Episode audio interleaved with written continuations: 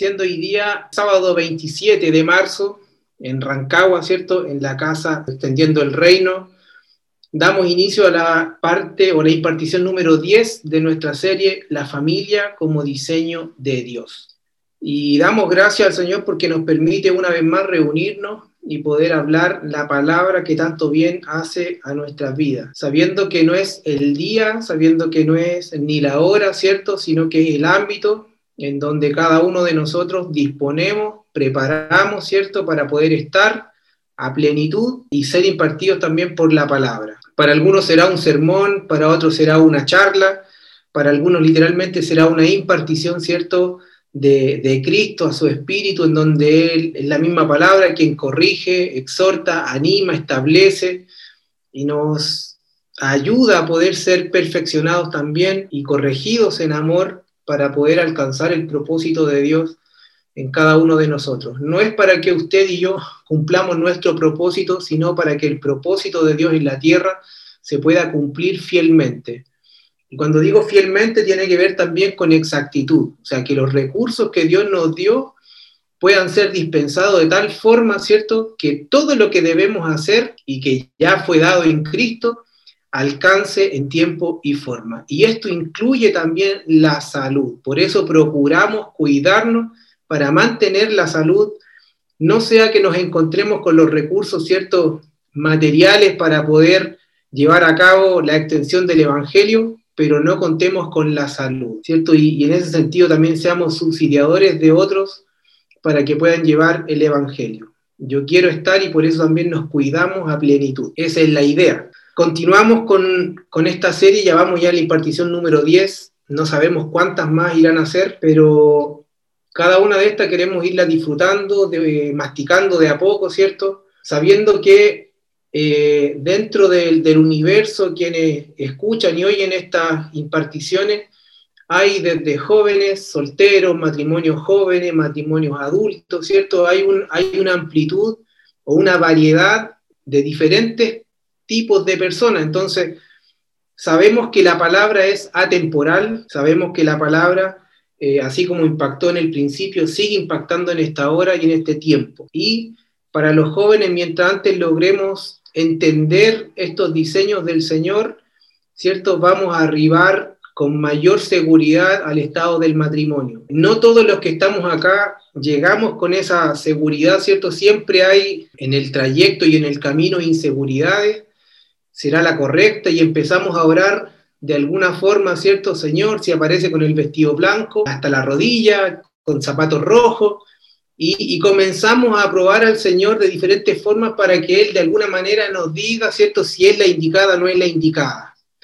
Bueno, el Señor de todas maneras ya pensó para los solteros en su esposo y esposa, y esto es una, en el espíritu es una convicción, no es una inseguridad. Por lo tanto, de repente debemos dejar ciertas supersticiones que hemos oído a lo largo de, de, los años y comenzar a arribar aquello que es certero y que es seguro, la vida del espíritu. Esa es la idea. Pero esto también requiere una gestión. Jóvenes, muchachos, señoritas, señores, requiere también una gestión de parte vuestra y esto también es incluida ¿cierto? Dentro de, todo este protocolo que debemos tener. Muy bien, la semana pasada hablamos acerca de el primer elemento dentro del matrimonio que era la separación, ¿cierto? Que era el ámbito en donde el hombre y la mujer, ¿cierto? Dejaban padre y madre para unirse al ámbito del matrimonio, para unirse en matrimonio.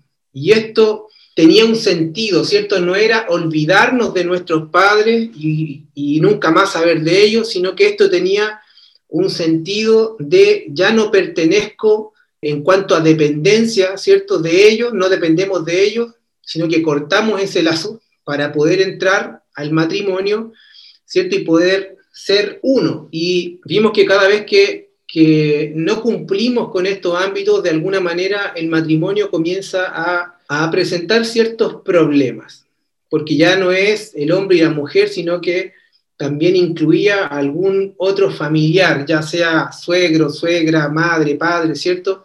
y la balanza ya no estaba en equilibrio. La balanza comenzó a inclinarse a un lugar y esto siempre acarrea problemas. Por eso es el dejar padre y madre, es lo correcto en lo que debemos hacer. Y claramente, si podemos también encontrar en ello algún tipo de consejo, bienvenido sea, ¿cierto? Siempre que en el Señor ellos nos puedan ayudar, son bienvenidos, pero no tiene que ver con que vamos a obedecer ciegamente a nuestros padres cuando estamos en el ámbito del matrimonio. ¿ya? Entiéndase por, por eso. Aunque el consejo sea bueno, hay decisiones que se toman dentro del matrimonio. Claramente tomamos ¿cierto? estos consejos, los ponemos a la luz de la palabra, los, los analizamos y en el Señor tomamos una decisión que creemos que es la correcta. De eso se trata. Cada elemento, cada rol, cada responsabilidad dentro del matrimonio es tan importante que no podemos obviar ninguna de ellas. No hay elementos débiles, no hay uno menos o más importante. Usted no puede decir, ah, es que yo estoy cumpliendo este, que este sí que importa. No, importan todo. Usted no puede decir que no importa que esta mesa le falte una pata, ¿cierto? Eh, no se va a caer. Si usted se apoya en el lugar donde no está puesta aquella patita que necesita la mesa, usted va a votar todo lo que está encima de la mesa. Esto es así. Ya necesitamos cumplir fielmente la palabra, el diseño del Señor, porque solo allí está la garantía de que todo lo que estamos haciendo dentro de ese ámbito, de ese contexto donde Dios nos dice, este es el diseño, sabemos que va a funcionar. Y esto no significa que usted y yo no atravesemos por diferentes tipos de situaciones en el ámbito del matrimonio. Esto no garantiza que usted viva un matrimonio en las nubes, no, o sea, van a haber diferencias, es más, las diferencias, las situaciones problemáticas vienen también a formar el carácter de Cristo en cada uno de nosotros y son tan necesarias como el amor. Así que no podemos pretender que porque somos cristianos, el Señor alejó todos los problemas de nuestra vida, ¿cierto? Y nos hizo en una burbuja para que nada nos llegue a nuestra vida. No, no es así, no es así. Entonces, el no cumplir con alguno de estos elementos, ¿cierto? Dentro del ámbito del matrimonio puede ser catastrófico y en ese sentido no existe tal cosa como. Voy a poner estos ejemplos, después para otra eh, impartición vamos a poner ejemplos acerca de la mujer. Por ejemplo, el esposo dice, yo amo a mi esposa a mi manera. No, no es a su manera, es de acuerdo como Dios dijo, ¿cierto? Por eso esta impartición es para saber qué dice el manual, cómo debemos amar, cómo debemos tratar a nuestra esposa. Porque si fuera que las tratemos como a cada uno de nosotros, ¿cierto? Se nos viene la gana, amado, no habría un diseño de matrimonio. Por eso es que el Señor, incluso en el amor, ¿cierto? Él mismo se dio, por ejemplo, y él puso los parámetros. Y esto lo vamos a ver después como, como el Padre amó a la iglesia, ¿cierto? Que él envía a su Hijo también para demostrar cómo, cómo hay un amor tan profundo, tan sacrificial, sin medir las consecuencias ni nada, que se entrega por completo, ¿cierto? Que nosotros podamos entender el amor del Padre al enviar a su Hijo por amor a nosotros, a la iglesia, necesitamos ir entendiendo. Entonces, no es como, como a mi manera, sino como Dios me dice que debo amar. El esposo dice, ella sabe que la amo, ¿cierto? Pero no, no basta con que ella sepa. O sea, es demostrar, son acciones tangibles, visibles. No sirve el que ella sepa, no sirve el que ella piense, no sirve, no, es decir, tener acciones concretas, es cultivar todos los días, ¿cierto? En el ámbito del matrimonio, con ciertos detalles que hagan notar nuestro interés, nuestro deseo por cultivar también el amor dentro del ámbito del matrimonio. El esposo dice, ¿y qué más quiere ella si aún sigo en la casa? Y lo decimos, ¿cierto? Como que si fuera un gran mérito, aún estoy aquí, no es un favor que le hacemos a la esposa al estar en casa, es parte de nuestra responsabilidad, es lo que debemos hacer como sacerdotes del hogar, ¿cierto? Como cabeza del matrimonio, es lo que el Señor nos demanda. Así que no es un favor que le hacemos a la esposa con estar en casa, con salir a trabajar, es parte de nuestra responsabilidad, es parte de los roles que el Señor nos demanda. Por lo tanto, eh, no podemos responder de esa manera. No podemos tener una manera propia humana, carnal, de interpretar cómo debemos amar, cómo debemos comportarnos. No, el Señor nos da dentro de su palabra el manual para que podamos vivir una vida en santidad, en amor, servicial dentro del matrimonio, cumpliendo con los roles, ¿cierto? Tanto el esposo como la esposa, cumpliendo cada uno los roles que les corresponden. Y esa es la manera en donde podemos ver un matrimonio sólido, un matrimonio fuerte, un matrimonio que se establece sobre la roca, ¿cierto? No en la base del respeto del uno con el otro, que lo incluye, sino en la base de que ambos estamos cimentados en Cristo. Cristo es nuestra, nuestra roca, Cristo es nuestro piso, nuestra base, ¿cierto? En donde estamos edificando la familia, el matrimonio, el hogar. De eso se trata. Entonces no es en estos tiempos, amados, no es sobrevivir al matrimonio. Si usted hasta el día de hoy está sobreviviendo al matrimonio, créame que la idea de Dios no es que usted sobreviva al matrimonio, sino que la idea de Dios es que usted lo pueda vivir y en ese vivir usted lo pueda disfrutar. El matrimonio es para un deleite, es para un disfrute continuo. Y eso no significa, como ya lo dije antes, que no tengamos problemas. Lo vuelvo a reiterar porque Muchas veces hemos presentado un evangelio en donde le decimos a la gente, venga Cristo y todos sus problemas, ¿cierto? Cristo se los va a llevar, van a desaparecer, y no es así, porque la gente comienza a ver que siguen teniendo los mismos problemas, siguen teniendo las mismas dificultades, siguen teniendo las mismas luchas, y no logran entender que la posición desde donde están viviendo los problemas, la situación y las circunstancias es desde otra naturaleza. Entonces, cuando cuando decimos, ¿cierto?, que, que, no vamos a vivir ningún problema más, es un engaño. Amado, cuando Jesús hace la oración, ¿cierto? Él dice, no quiero que los quites del mundo, sino que los guardes en ti. Y, y junto con eso, no quitarnos del mundo, Él asume que vamos a tener también todo tipo de problemas, todo tipo de circunstancias, pero estamos guardados en el Señor. Y esa es la palabra que nosotros estamos creyendo. Así que para continuar con lo que venimos ya hablando, ¿cierto? Acerca de los elementos dentro del, matrimonio, permanencia y unidad. Este es el siguiente punto que vamos a tocar hoy día. Permanencia y unidad. Y seguimos trabajando sobre nuestros textos base, ¿cierto? Que lo tenemos en Génesis 2.24. Vamos a ser muy reiterativos en algunos versículos porque no es solo sacar una idea, sino que el Señor nos va permitiendo ir entendiendo que como nos dice el, apóstol, ¿cierto? Podemos encontrar riqueza hasta en una coma que se ha puesto en la escritura. Entonces, en el detalle está también la ganancia nuestra. Génesis 2.24 dice, por tanto, dejará, que es lo que ya vimos, el hombre a su padre y a su madre, y se unirá a su mujer y serán una sola En algún sentido, este dejar pasa a ser como un nuevo nacimiento, entendiéndose, ¿cierto? Que es el momento en donde ambos dejan, ¿cierto? Una, una unidad, de, de, pasan de ser dos individuos para darle un nacimiento, ¿cierto? Al uno, uno en propósito, uno en entendimiento, uno en lo que usted quiera llamar y lo que vamos a ir viendo más adelante. Entonces, ambos se transforman en uno. Entonces, en, ese ámbito, ¿cierto? Eh, podemos decir que es, como un nuevo nacimiento. Recordamos que el primer matrimonio era la unión, ¿cierto?, de Adán y Eva, en donde Eva estaba contenido en el hombre, en Adán. Cuando Dios formó al hombre, lo hizo en versión hombre y mujer. Y una vez que Dios hace ver al hombre que cada animal tenía, ¿cierto?, su versión macho y hembra, Dios le hace ver, ¿cierto? Y le dice, mira, ¿sabes qué? No es bueno que tú estés solo y te voy a, yo te voy a ayudar a ti en cuanto al propósito, en cuanto a la asignación que te he dado para la vida, porque solo no vas a poder cumplir lo que yo te estoy demandando. Por lo tanto, te voy a ayudar y voy a hacer para ti a alguien que sea idóneo para tu vida.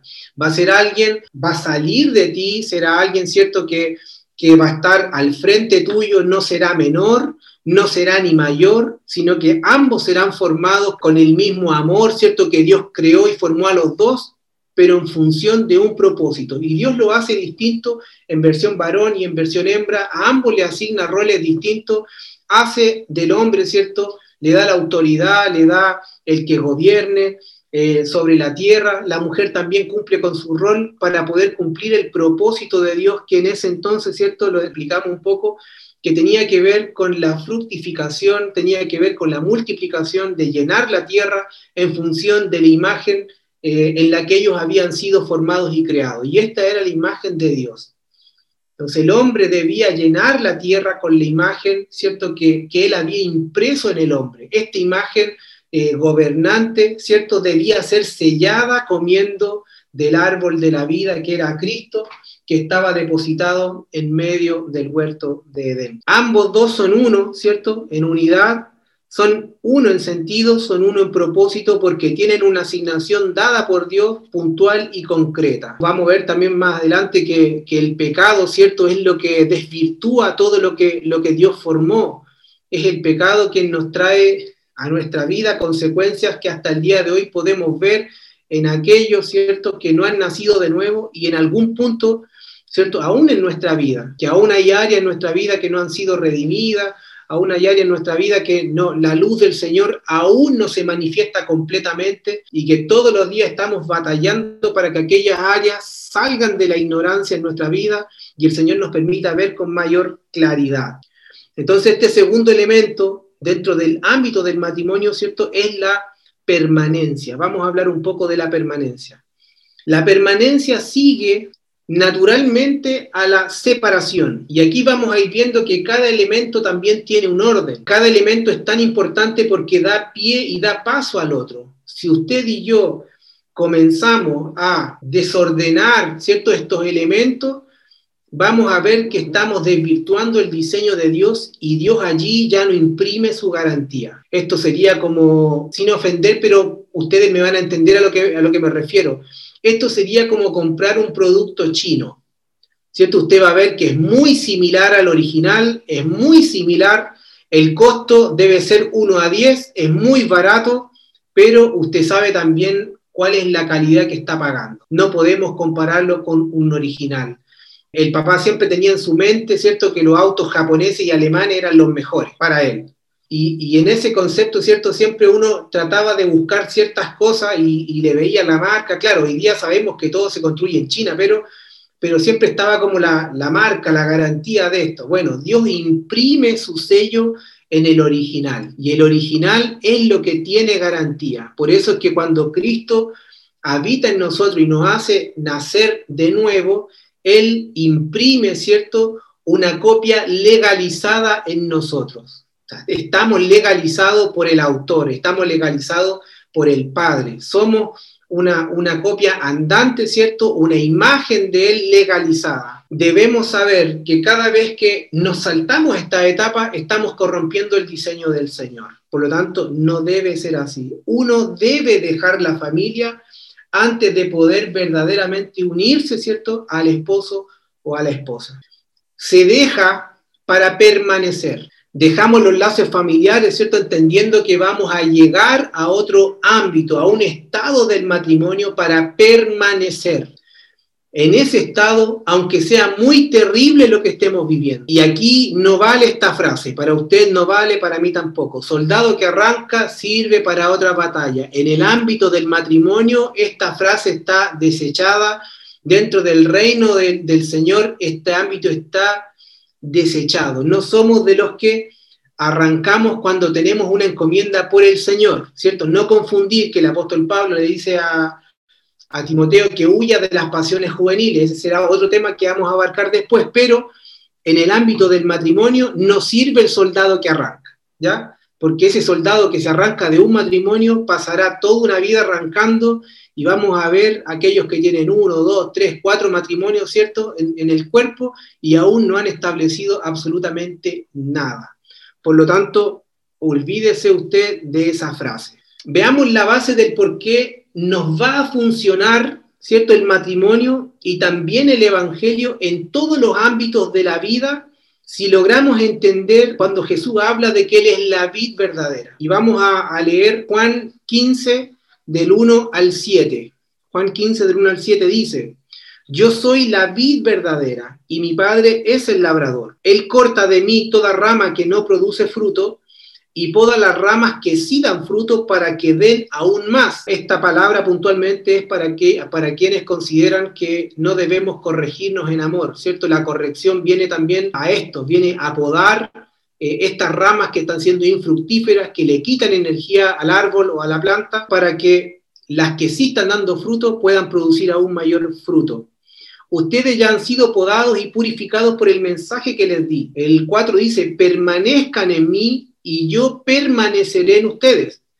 Pues una rama no puede producir fruto si la cortan de la vid, y ustedes tampoco pueden ser fructíferos a menos que permanezcan en mí. Ciertamente yo soy la vid, ustedes son las ramas. Los que permanecen en mí y yo en ellos producirán mucho fruto, porque separados de mí no pueden hacer nada. El que no permanece en mí es desechado como rama inútil y se seca. Todas esas ramas se juntan en un montón para quemarlas en el fuego.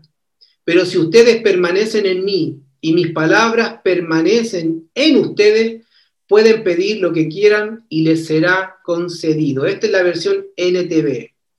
La palabra permanecer en Strong es la G3306, ¿ya? Y es la palabra menos, significa quedarse, aplicado en un lugar, en un estado, en una relación, es esperar, morar, durar, perdurable, permanecer, permanente, perseverar, persistir, posar, quedar, retener, vivir. Entonces, cuando hablamos de sentido de permanencia, no tiene que ver con un ir y venir, no tiene que ver con una ambigüedad, no tiene que ver con que si yo estoy indeciso o no, tiene que ver con una seguridad, cuando pasamos, ¿cierto?, de muerte a vida y el Espíritu del Señor habita en nosotros, Él produce en nosotros este sentido de permanencia, de que nos hace ver la miseria del ser humano y nos hace permanecer arraigados en Él porque entendemos que fuera de Él no existe más vida. Es porque Él abrió nuestros ojos, vio la expectativa de vida, ¿cierto? Y nos, y nos hizo comparar la vida que Él nos ofrece versus la vida de muerte que llevábamos y Él hace que por su espíritu nosotros permanezcamos en Él, arraigados en Cristo. Entonces, este mismo sentido tiene que estar aplicado para el matrimonio. El, mismo sentido, y, y vuelvo un poco, Jesús dice, si ustedes permanecen en mí todas las cosas que, están, que serán consumadas en mi obra redentora, a ustedes les funcionará porque yo también permaneceré en ustedes. O sea, esa es la garantía de que todo lo que el Señor nos encomienda, ¿cierto? Va a funcionar en el Evangelio y en nuestra vida. Es porque Él está permaneciendo en nosotros si nosotros también permanecemos en Él. Entonces, el sentido de permanencia, el sentido de quedarse a pesar de los problemas, a pesar de las circunstancias que estamos viviendo, tiene que ver con la vida del Espíritu en nosotros, que no hace que nos retrocedamos, que no hace que nos apartemos, sino que nos hace perseverar, permanecer y ser constante en la vida, en todo lo que Él nos ha encomendado. Entonces, este es un principio inquebrantable en la vida de un hijo de Dios. Esto tiene que anotarlo usted para usted. No puedo quebrantar el principio de la permanencia en Cristo, porque si no permanezco en Él, no hay garantía absolutamente de nada. Por eso el sentido de permanencia, ¿cierto? Trasciende todos los problemas, las dificultades de la vida y se produce en, en una autoobligación por el Espíritu para poder permanecer en Cristo porque hemos visto la necesidad que tenemos de vivir arraigados en Él. De eso se trata. Es de vivir y de permanecer en Cristo, de permanecer en el matrimonio, de permanecer en el cuerpo de Cristo, de permanecer en la iglesia.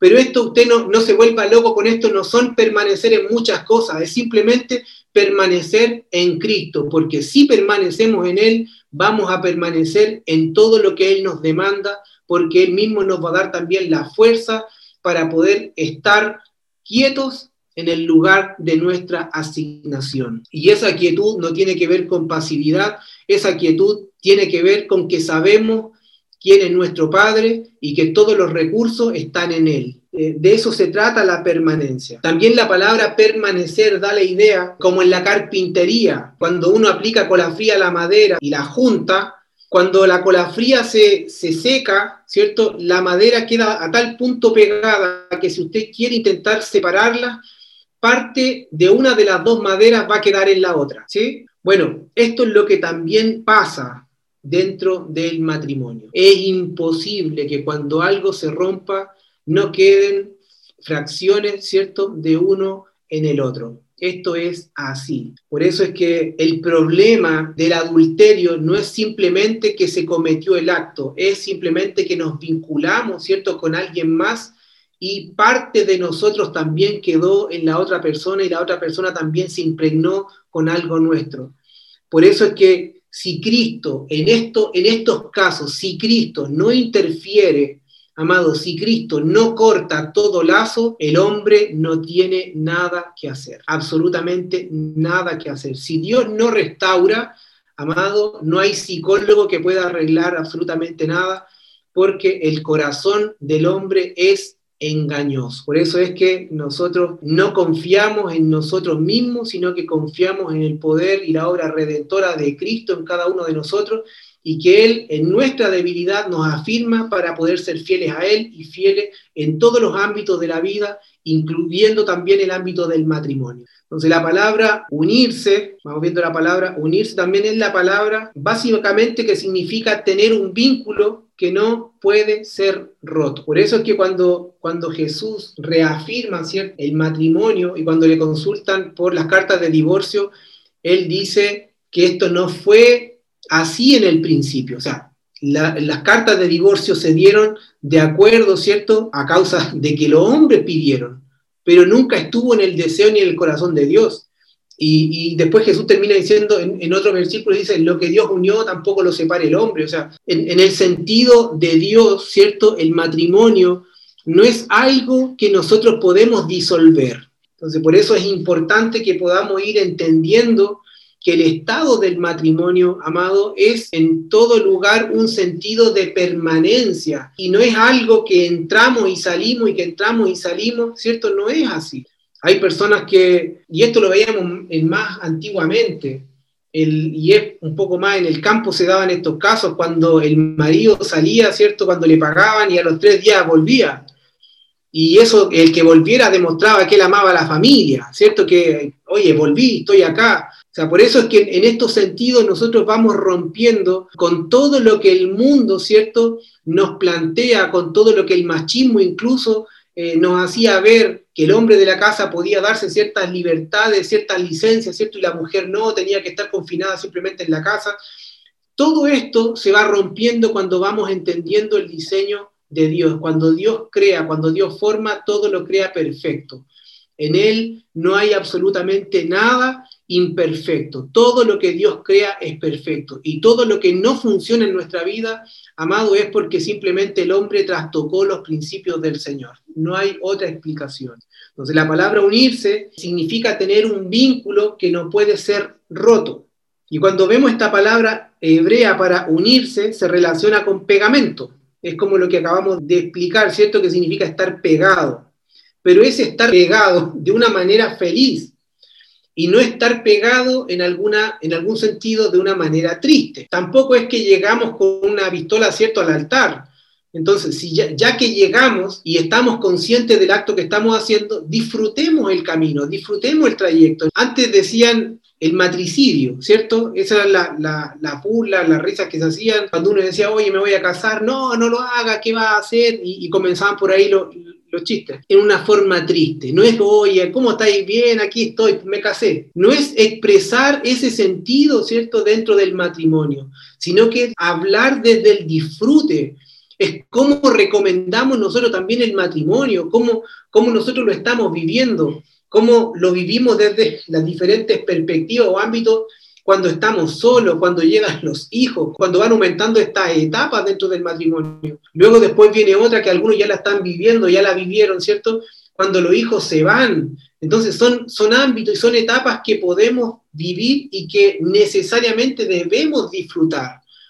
No es estar amargado, no es ver la cara de la esposa, ¿cierto? Con, una amargura, sin disfrute, sin vida, no. Se trata de que nosotros podamos vivir, disfrutar lo que Dios creó para que en Él también, ¿cierto? En el matrimonio, otros matrimonios sean redimidos, que puedan ver que sí hay un disfrute, que sí hay un diseño que garantiza que a pesar de las circunstancias de la vida, el Señor está, Él es nuestro pilar, Él es nuestra base, Él es nuestro cimiento, y que como estamos en Él, nada nos va a apartar ni nada nos va a destruir. Entonces dijimos que era estar pegado, pero de manera feliz y no de manera triste. Entonces, esta es la idea de estar pegado, de estar aferrado, es la, es la idea de perseguir algo de manera intensa, constantemente.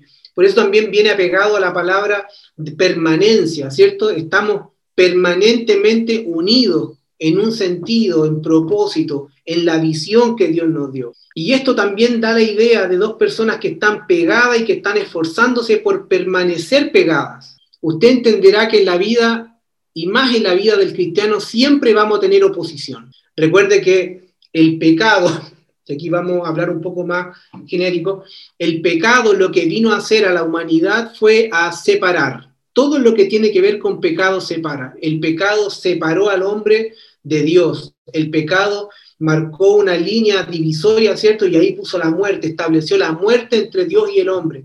Separó, separó esta imagen, ¿cierto? Que Dios había formado en el hombre, la desvirtuó y la separó de la esencia de Dios y el hombre comenzó a procrear de acuerdo a la imagen distorsionada del hombre. Si recuerden ustedes que en Génesis dice, y Adán, ¿cierto?, tuvo hijos de acuerdo a su imagen y de acuerdo a su semejanza, no a la semejanza de Dios, no a la semejanza de Cristo, sino que a la imagen corrompida del hombre. Entonces, cuando el pecado viene a la vida, separa, mientras que encontramos en la escritura que la palabra dice, Dios reunió, Dios juntó, Dios unificó todas las cosas en Cristo. Vemos que la obra redentora del Señor tiene que ver con unificar. Y ese unificar también está englobado en la permanencia, está eh, englobado también en esta unidad. Y no es una unidad que se separa, sino que es una unidad que permanece. ¿Por qué? Porque está encolada, ¿cierto?, con la gracia del Señor, con la obra redentora de Cristo, entonces nada lo puede separar. Pero el pecado siempre va a tratar de separar. Entonces podemos ver en la vida que son dos personas que están intentando continuamente estar pegadas, porque las circunstancias de la vida y en el mundo van a intentar por todos los medios separar. Entonces, esa es la labor del enemigo, esa es la, labor de las tinieblas, separar lo que Dios juntó, separar lo que Dios reunió en Cristo. ¿Para qué? Para que distorsionemos y para que sea atentado, ¿cierto?, este diseño del matrimonio como pilar fundamental en la sociedad. Entonces, estamos comprometidos, ¿cierto?, eh, a permanecer. Son dos corazones que están totalmente comprometidos con buscarse el uno al otro en amor, pegados en un vínculo indisoluble. ¿Por qué? Porque han entendido el diseño de Dios para el matrimonio y como lo entendieron, quieren guardar fielmente aquel diseño. Están pegándose continuamente en la mente, pegados en la voluntad, pegados en el espíritu, pegados en emociones, en propósito, en sentido, etc. Y esto usted lo va a ver por si alguien pregunta, ¿y cómo pego el espíritu? Tiene que ver con que estamos en Cristo. Cuando estamos en Cristo, todo está unido. Todo está unido ahí, usted no tiene que hacer más nada. Simplemente es permanecer en Cristo y también vamos a permanecer en el matrimonio. La unidad matrimonial implica también entender que el capitán del barco se ata al mismo barco cuando está en peligro. Esos verdaderos capitanes antiguos, ¿cierto? Que uno veía que, que se hundían con el barco, Hoy día, si lo trae al siglo XX, ya no existen. Ya son los primeros que dejaron el barco, son los primeros que ya no están, ¿ya? Y dejan el barco con esposa, con hijo, con todo. O sea, no les importa, les da lo mismo. Pero el sentido este, ¿cierto? Es que somos el capitán de un barco que el Señor nos ha permitido timonear y no podemos apartarnos aunque venga marea, aunque vengan, vengan fuertes vientos, aunque vengan la tormenta, porque recuerde que en Cristo también viene la calma, ¿cierto? Debemos permanecer en quietud, siempre el sacerdote siendo guiado por el Espíritu, permaneciendo, guardando la calma, siendo guiado por el Espíritu, para que el bote también, ¿cierto? El barco, ¿cierto? No haga agua dentro de, de esta tormenta, sino que el capitán es el último en abandonar el barco. Y eso es lo que hacemos nosotros. No permitimos que este barco llamado matrimonio, ¿cierto? A pesar de las tormentas, se hunda. Estamos ahí por la asignación que Dios nos dio, siendo responsable, tomando el rol que Dios nos da y cumpliendo a cabalidad la responsabilidad dada por el Señor, tanto a nosotros como cabeza, ¿cierto?, del matrimonio y también a la esposa como la ayuda idónea para el hombre. Si fracasamos en esta unidad con nuestra esposa o esposo, y esto se refiere también en amar como Cristo amó a la iglesia, nunca arribaremos al verdadero diseño del matrimonio. Si no logramos entender hoy cómo Cristo amó a la iglesia, nunca vamos a entender el diseño del matrimonio. Porque ahí vamos a ver cuál fue la calidad, no es cualquier amor, sino la calidad del amor que Cristo tuvo para la iglesia. Usted sabe que en el nombre del amor se han hecho una cantidad de atrocidades en el mundo, y hasta con frases románticas. No es que él mató a la otra persona porque la amaba. ¿Ha escuchado noticias así? No que él hizo tal cosa por amor. Entonces, en el, en el ámbito del amor, en el amor secular, en el amor natural, ¿cierto? Lejos de Dios, se han hecho las más atroces actividades en el mundo por amor. No que el niño por amor se unió a tal joven porque los dos se amaban y es una linda historia. No, no, amado, no. El único que nos da los parámetros de amor es el amor que Cristo manifestó cuando vino en rescate por nosotros. Ese amor tiene que ser revelado para que también nosotros podamos amar como Cristo de la misma manera como Él amó a la iglesia y se dio por completo, ¿cierto? Ese amor sacrificial que, el apóstol nos ha estado hablando desde hace un tiempo hasta acá. Entonces, si fracasamos en no entender cómo Cristo amó a la iglesia, nunca vamos a arribar al verdadero diseño del matrimonio. En esta serie está contemplado el matrimonio como, un ejemplo de Cristo y la iglesia. Lo vamos a ver más adelante para que podamos todo ir arribando, ¿cierto?, a esta verdad. Si no logramos entender esto, es muy probable que seamos exitosos en el ámbito laboral, pero con una casa deshecha. Un hogar sin establecer el reino, y eso, amado, no tiene sentido. En el ámbito de la minería, en el ámbito que yo me muevo más y que más conozco, veo casos a diario de personas que olvidan el por qué trabajan, olvidan el por qué dedican el tiempo y en ese olvidar, olvidaron esposa, olvidaron hijo, olvidaron todo. Entonces, generalmente el hombre de minería se mueve por más dinero a otra región. Siempre los mayores sueldos y los mayores trabajos son hacia el norte, generalmente. Pero también esto conlleva un riesgo. Cuando no estamos establecidos en la verdad de Cristo, no nos puede mover el dinero, no nos puede mover la necesidad, porque esto conlleva un riesgo, nos podemos ver un poco más con un poco más de dinero, pero sin esposa, sin hijos, sin hogar, sin familia. O sea, el riesgo es bastante alto. Imagínense si la palabra dice que, que difícilmente, ¿cierto? El, el justo se, salva, cuanto más aquellos que no conocen a Cristo, que es nuestra justicia. Entonces, generalmente las decisiones que va tomando el hombre natural son movidas por estas necesidades, pero aquellos que estamos en Cristo debemos saber que la necesidad no nos puede mover. Como nos dijera el apóstol el día martes, ¿cierto? Dios no es reactivo, Dios no reacciona de acuerdo al plan que tienen las tinieblas. Las tinieblas hicieron esto, es que Dios hace otra cosa. No, Dios ya preparó todas las cosas. Él ya movió todos los hilos, Él sabe todo lo que Satanás va a hacer y no va a hacer. Él no tiene que esperar absolutamente nada de las tinieblas para reaccionar. Dios está dejando correr el plan perfecto porque ya sabemos desde el, desde el principio, sabemos el final. Y esto resultó en victoria para los que hemos nacido de nuevo en Cristo. Para los matrimonios que se establecieron en Cristo, ya vemos la victoria desde el principio.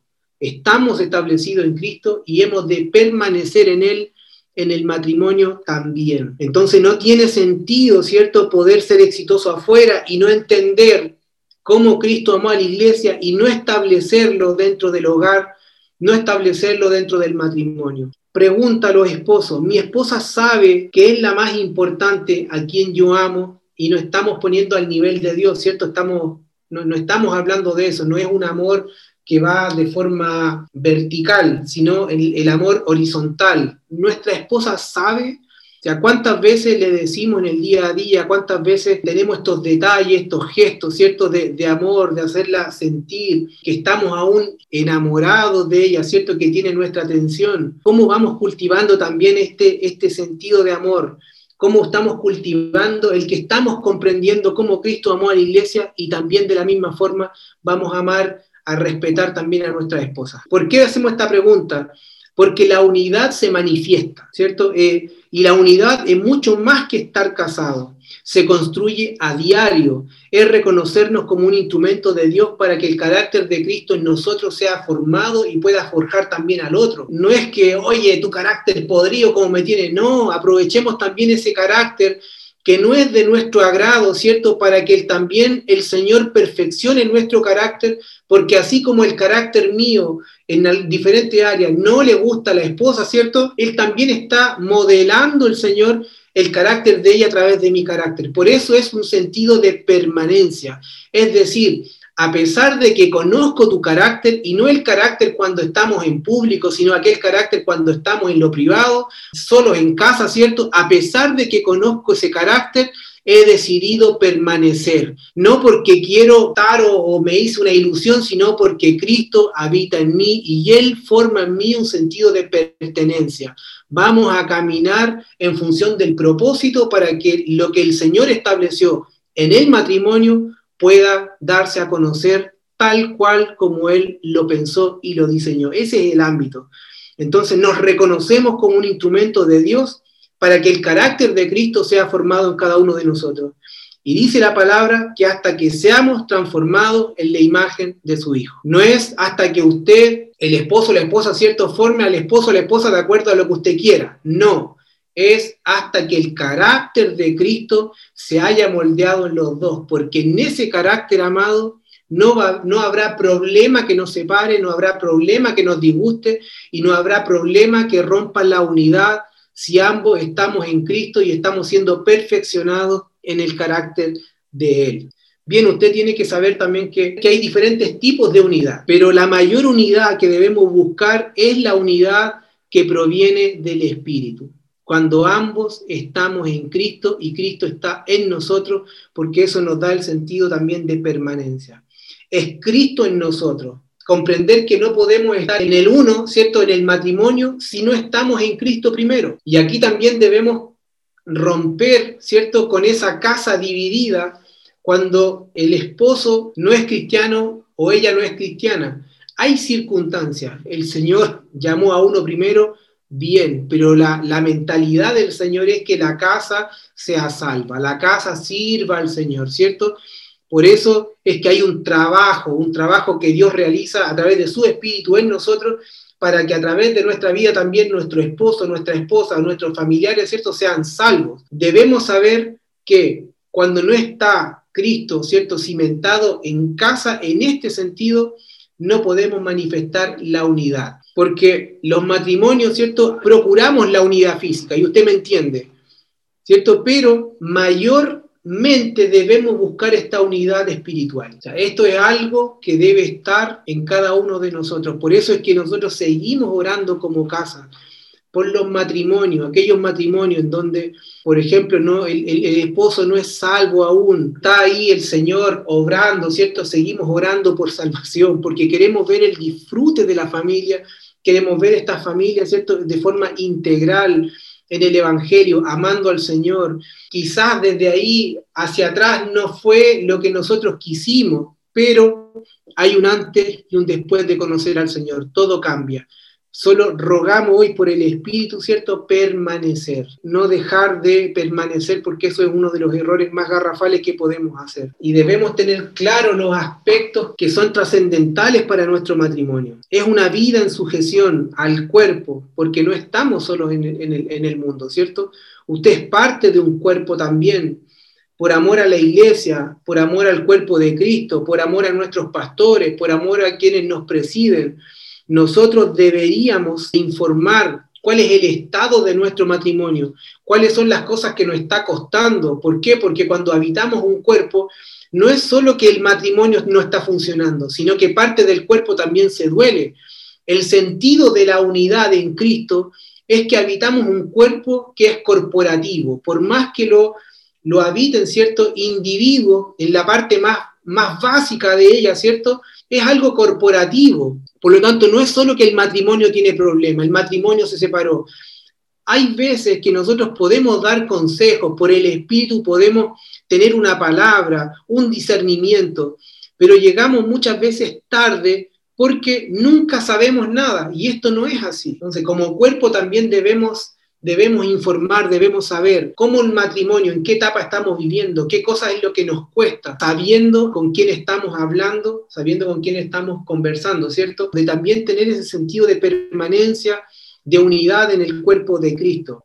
Debemos entender, ¿cierto?, que el mundo que nos rodea, que todo lo que vemos y vamos comprendiendo, ¿cierto?, lo debemos hacer desde una misma mente. Y esto no es de que uno de los dos deje de pensar, sino que ambos, ¿cierto?, a través de la mente de Cristo vamos comprendiendo el diseño de Dios. Generalmente siempre se dice, no, yo vino lo mismo que mi esposo, ¿no? O la mujer o, o el esposo también dice lo mismo pero no, no es dejar de pensar. Cada uno de nosotros tenemos una perspectiva distinta de cómo queremos las cosas, de qué es lo que nos gusta. Con Claudia, por ejemplo, la primera discusión que tuvimos fue antes de casarnos, o sea, cuando fuimos a, etiquetar las cosas para los regalos de boda. ¿De qué color quiere, por ejemplo, las tazas? A mí me gustan blancas, uy, me gustan estas con flores. Yo quiero este color, pero a mí me gusta este otro. Entonces, en esas cosas tan básicas, uno tiene que ceder, pero no es ceder ¿cierto? Para después sacarte en cara porque lo, que, lo próximo que vamos a comprar lo tengo que decidir yo. ¿Qué es la mentalidad? Cedo en esto porque después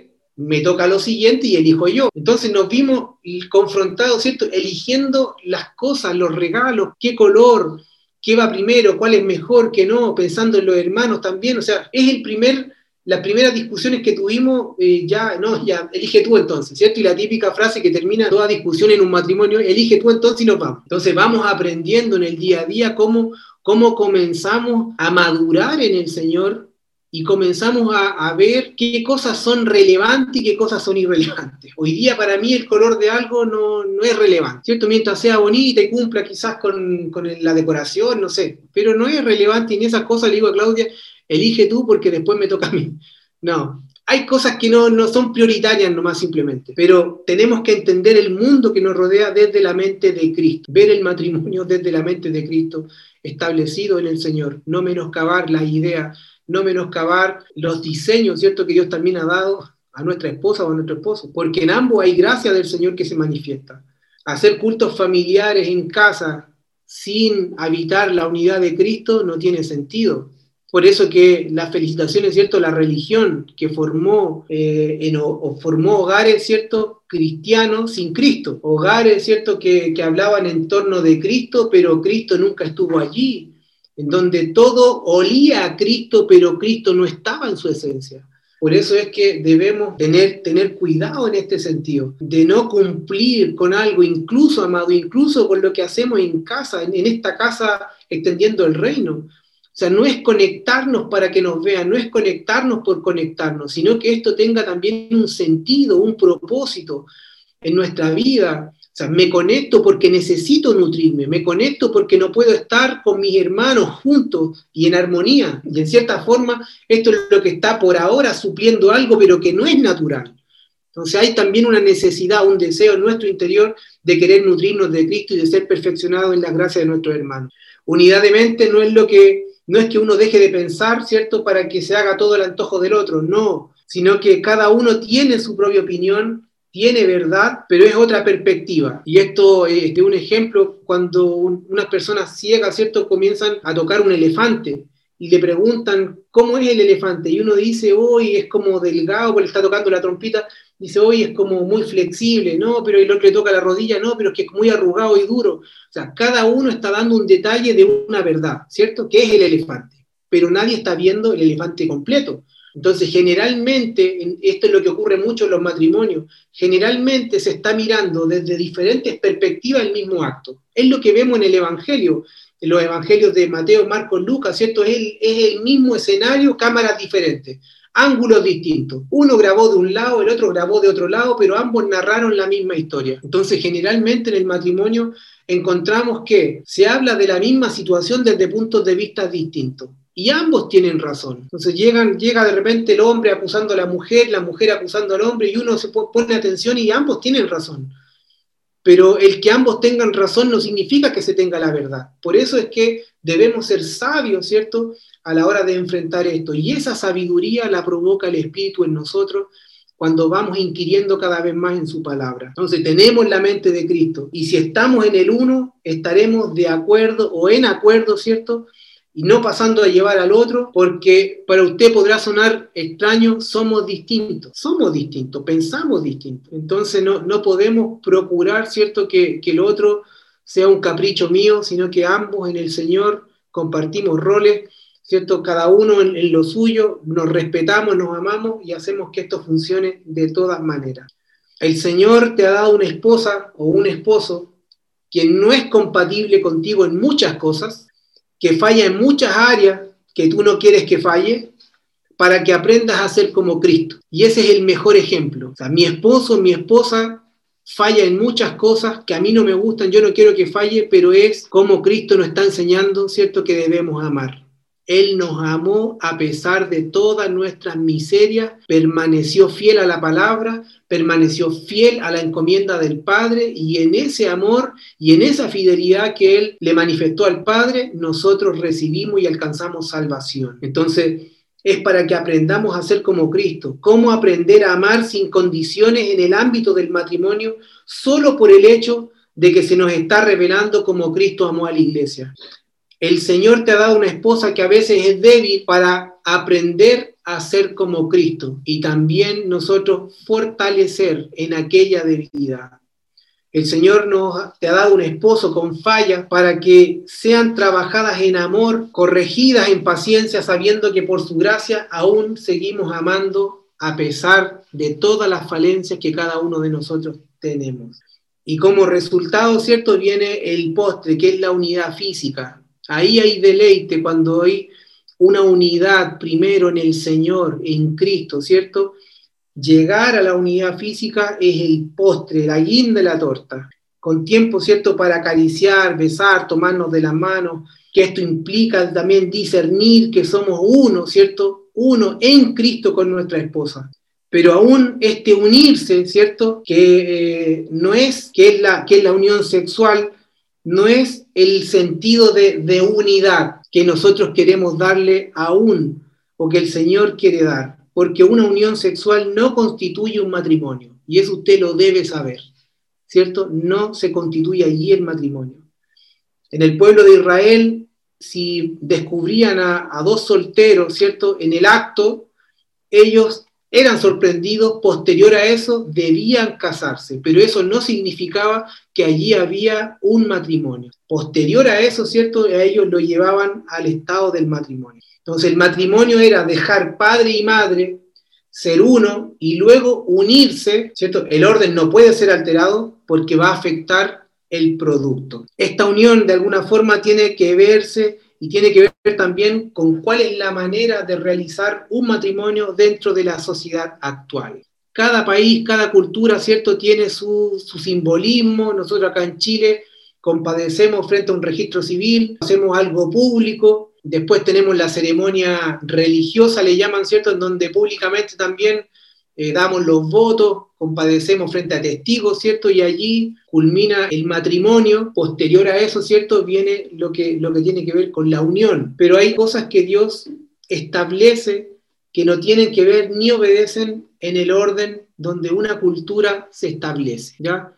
Una cultura nunca va a establecer lo que es un matrimonio. El matrimonio es divino. Y por más que en, lo natural pueda tener todos los elementos, si Dios no está allí, amado, no hay constitución de algo. Recuerde que la sociedad no va a constituir algo que Dios constituyó, esto lo constituye Él. Unirse describe devoción absoluta, lealtad absoluta, afecto y amor incuestionables. Esto no es dependencia de aferrarse como, como enredadera, ¿cierto? No es un capricho, me aferro a ti porque me obsesioné contigo, no, sino que es una devoción de dos personas saludables, emocionalmente fuertes, que escogen permanecer juntas, pase lo que pase, porque han entendido el propósito del matrimonio en Cristo. Y Jesús también lleva esta palabra un paso más allá. En Marcos 10, del 7 al 9, dice, por esto dejará el hombre a su padre y a su madre y se unirá a su mujer, y los dos serán una sola carne, así que no son ya más dos, sino uno, por lo tanto lo que Dios juntó no lo separe el hombre.